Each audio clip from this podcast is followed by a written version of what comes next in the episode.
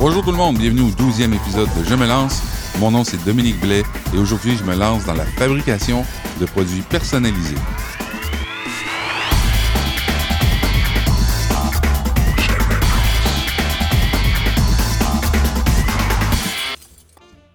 En tant qu'entrepreneur, ça m'est arrivé souvent d'avoir envie d'avoir des, des items qui portent mon logo. Par exemple, ça pourrait être une tasse à café, ça pourrait être un chandail, ça pourrait même être un livre. Le seul problème, c'est que quand on arrive pour euh, le faire fabriquer, donc on arrive chez le fabricant, souvent ils vont nous demander de fabriquer de grandes quantités. Les grandes quantités, évidemment, ça vient avec un grand investissement. Et là, on n'a pas toujours les fonds nécessaires pour ça. Heureusement, depuis quelques années, il existe un truc qui s'appelle l'impression à la demande. En anglais, on va dire print on demand. Et parfois, vous allez voir aussi tout simplement POD. Et ça, c'est une solution idéale pour vendre des produits physiques sans avoir un investissement initial. Évidemment, ça va vous prendre votre logo ou un design graphique quelconque que vous voulez vendre. Ça peut même être juste une phrase. Vous pouvez avoir une phrase, euh, une phrase clé là, qui, euh, qui vous sert pour votre entreprise. Vous pouvez avoir aussi euh, une super bonne idée d'un pitch de vente. Vous pouvez à ce moment-là le faire fabriquer et le faire insérer sur un T-shirt. Et quand on parle d'impression à la demande, ça veut dire que ça va être un produit à la fois. Évidemment, le produit va vous coûter plus cher que si vous en fabriquez 500, mais vous n'avez pas besoin de geler des fonds immenses.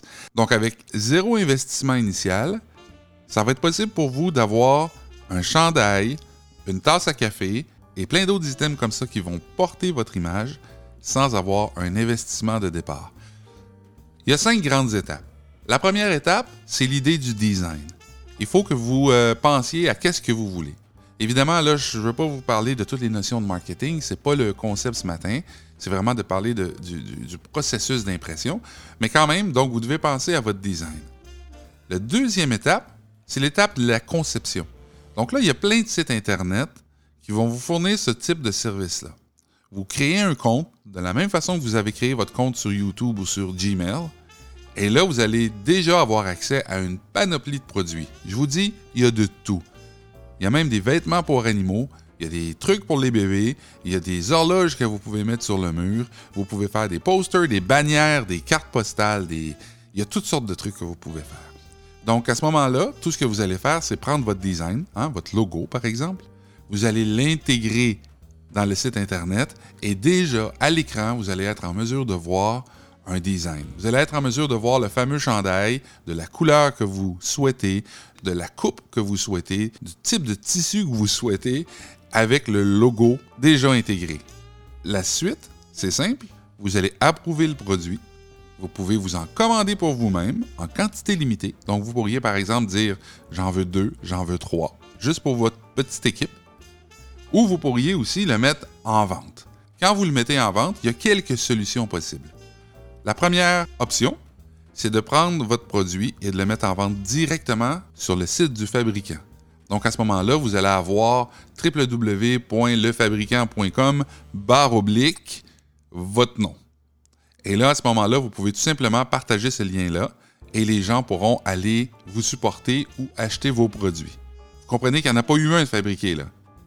Donc les gens, à la minute où ils vont, par exemple, choisir l'item A, ils vont payer pour l'item A seulement et ils vont recevoir par la poste l'item A. Côté distribution, il est assez simple. Vous n'avez pas à le faire. C'est le fabricant qui va envoyer directement chez l'acheteur. Une autre option au niveau de la vente, c'est de commander des produits pour vous-même. À ce moment-là, le fabricant vous donne un rabais. Ça va vous coûter un petit peu moins cher. Vous commandez le produit, il va être livré chez vous et vous pouvez vous-même le vendre. Donc, si par exemple, vous êtes, je ne sais pas moi, un artiste, vous avez une petite série de spectacles qui s'en vient et vous voulez vendre certains de ces produits-là, alors là, vous les commandez d'avance, vous les recevez et la magie, c'est que vous allez en avoir seulement quelques unités. Vous avez encore de l'argent pour partir en tournée plutôt que d'avoir des milliers de dollars d'investis dans de la fabrication. Évidemment, chacun des items sera plus dispendieux, donc votre marge de profit sera plus petite, mais vous n'aurez pas eu à geler des fonds sur des produits que vous ne savez pas parfois, même si euh, ça va être vendeur, si vos clients vont en vouloir. Une autre option intéressante, c'est que lorsque vous allez créer les produits en ligne, vous allez être capable d'intégrer cette petite boutique-là à l'intérieur de votre propre site Internet. Donc plutôt que d'envoyer un lien pour que les gens se retrouvent sur un autre site, vous allez pouvoir vendre ces produits-là directement à l'intérieur de votre site, ce qui facilite évidemment les transactions.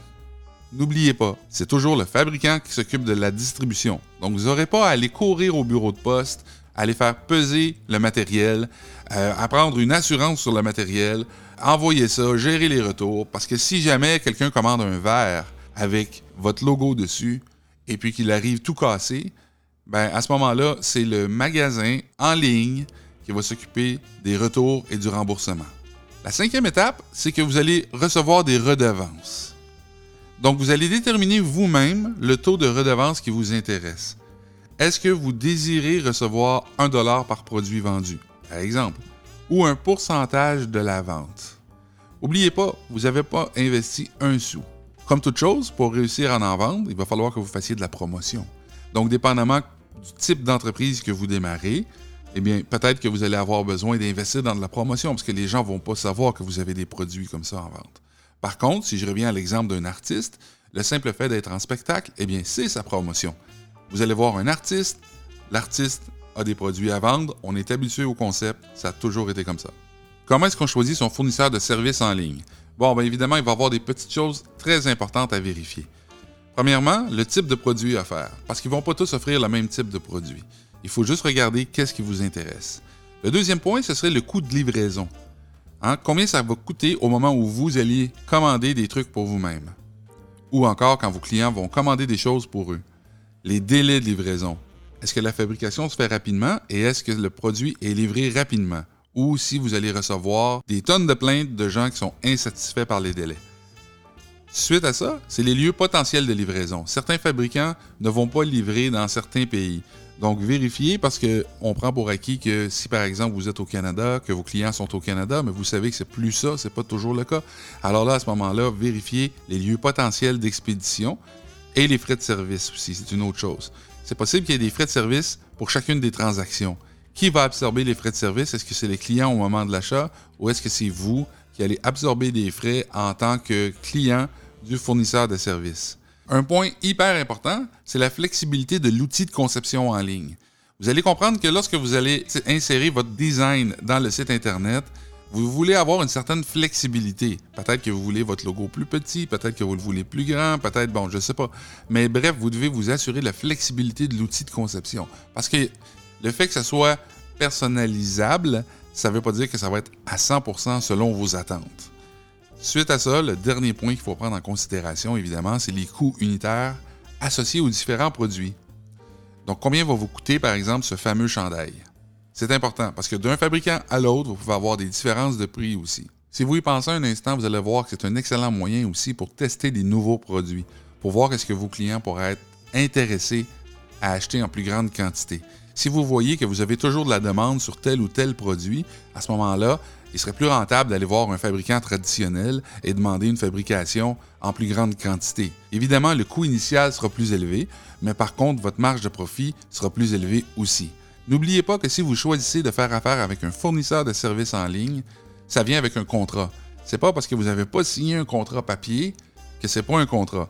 Donc lisez toutes les clauses, lisez les conditions, assurez-vous que ça vous convient. En cas de besoin, demandez des conseils juridiques à une personne qui est habilitée à le faire. Si vous êtes intéressé à en savoir plus sur l'impression à la demande ou le print on demand, veuillez visiter jemelance.ca.